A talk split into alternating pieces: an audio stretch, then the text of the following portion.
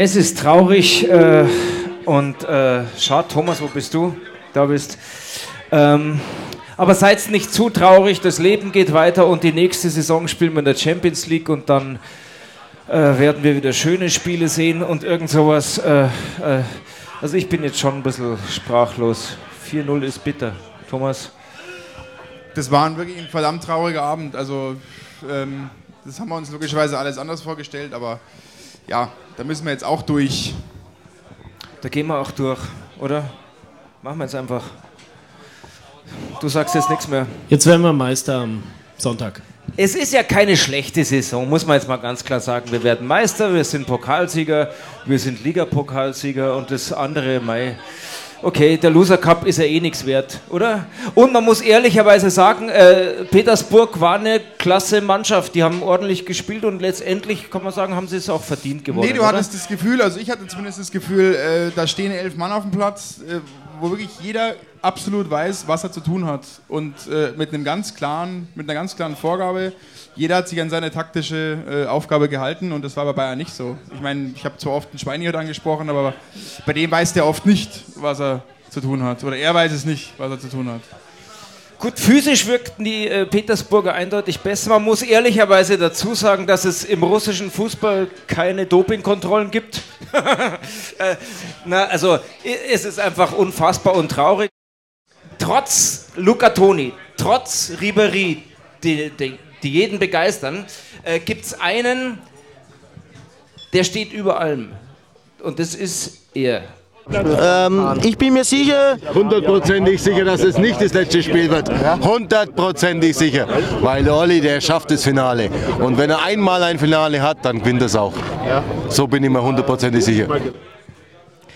Der Titan steht über allem. Woran liegt es? Naja, ich glaube, jetzt äh, auf seine alten Tage, muss man fast sagen, hat er jetzt ähm, sich ja mit allem versöhnt und hat, äh, glaube ich, jetzt auch eingesehen, äh, dass er nicht alles alleine machen kann und äh, bezieht ja nun viele Leute mit ein und auch die jungen Spieler, um die er sich kümmert. Also ich glaube schon, er hat deutlich an Sympathie seit der WM äh, gewonnen. Dem ist ja nichts hinzuzufügen. Also jetzt hat sogar neulich der Jens Lehmann, die haben sich getroffen auf einem gemeinsamen Werbetermin, hat sogar dem Olli Glück gewünscht jetzt für seine letzten Spiele. Ich meine, das sagt eigentlich alles. Also ich, wenn ich an Lehmanns Stelle gewesen wäre, hätte dem Olli viel Glück für die Europameisterschaft gewünscht. Ganz ehrlich, ich würde den, würd den, würd den sofort zurückholen in die Nationalmannschaft, oder? Den Olli. Ja, feststeht, dass wir momentan keinen besseren Torwart haben in Deutschland als ein Olli. Siehst du das anders? Das stimmt, stimmt genau. Also eigentlich ist er, ist er, wäre er blöd der Löw, wenn er es nicht machen würde. Gell? Ich meine, die meisten spielen nicht, Lehmann spielt nicht, Hildebrand langt an jedem vierten Ball vorbei. Wen haben wir noch? Der Hildebrand spielt ja gerade gegen einen Abstieg fast. Gell? Ja, eben. Ja? Und soll wohl auch schon wieder aussortiert werden. Also, und kriegt auch einen Sechster nach dem anderen in den spanischen Zeitungen. Adler, Neuer, naja, werden äh, vielleicht mal Enke, zwei Jahre. Enke haben wir noch, Hannover, also Apropos, apropos die jungen Rensing zum Beispiel, Rensing, wie ist denn das jetzt eigentlich? Der Olli ist ja nicht nur ein hervorragender Torwart, sondern der ist ja auch mental unglaublich stark und stützt die Mannschaft total stark. Da wird ja ein riesiges Vakuum entstehen, wenn der nächste Saison weg ist. Das kann doch der Rensing überhaupt nicht auffüllen, oder? Also ich muss jetzt erst noch mal was zum Kahn sagen, weil ähm, ich glaube 38 ist er jetzt auch, oder? Äh, wir in Köln haben auch einen 38-jährigen Torwart, den Mondragon, den, glaube ich, der Christoph Daum nur geholt hat, damit er eine direkte Verbindung zum kolumbianischen Markt hat. Der ist ja kolumbianischer Nationaltorwart. Äh, aber äh, ich glaube, also wenn man das vergleicht, weil ähm, der Kahn ist so fit nach wie vor und der holt Dinger raus wo ich sage, ähm, den könnte man eigentlich weiterspielen lassen. Auf der anderen Seite finde ich, der Rensing hat in der, im nächsten Jahr auch mal eine Chance verdient. Ich hoffe, dass er sie bekommt. Äh, Genauso wie der Klinsmann, eine Halbzeit lang, oder? Ja, ja ich, glaube, ich glaube, wenn man äh, ihn lässt und wenn man ihn stützt, dann äh, wird er schon äh, seinen Job gut machen, weil er hat doch einige Male schon wirklich sehr gut gehalten. Jetzt kommt ja der Klinsmann, der wird vielleicht ein Konzept verfolgen, wo wir schnell nach vorne spielen.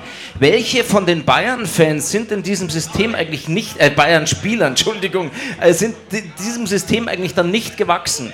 Wen zählst du zu den Spielern, die dann eigentlich nichts mehr im Kader verloren haben? Oh, das ist schwer zu sagen. Außer Van Beuten meine ich jetzt. Daniela, habe ich gehört. Daniela, ja. Hm? Ähm, naja, also ich glaube, der, der Kader ist sehr stark besetzt. Ich finde, dass der Schlaudraff, gut, der hat keine Chance wirklich gehabt nach seiner langen Verletzung. Und äh, mich würde es freuen, wenn Lell, der äh, für mich äh, dieses Jahr eine gute Entwicklung gemacht hat, wenn der weiter eine Chance bekommt. Hat auch mal in Köln gespielt übrigens.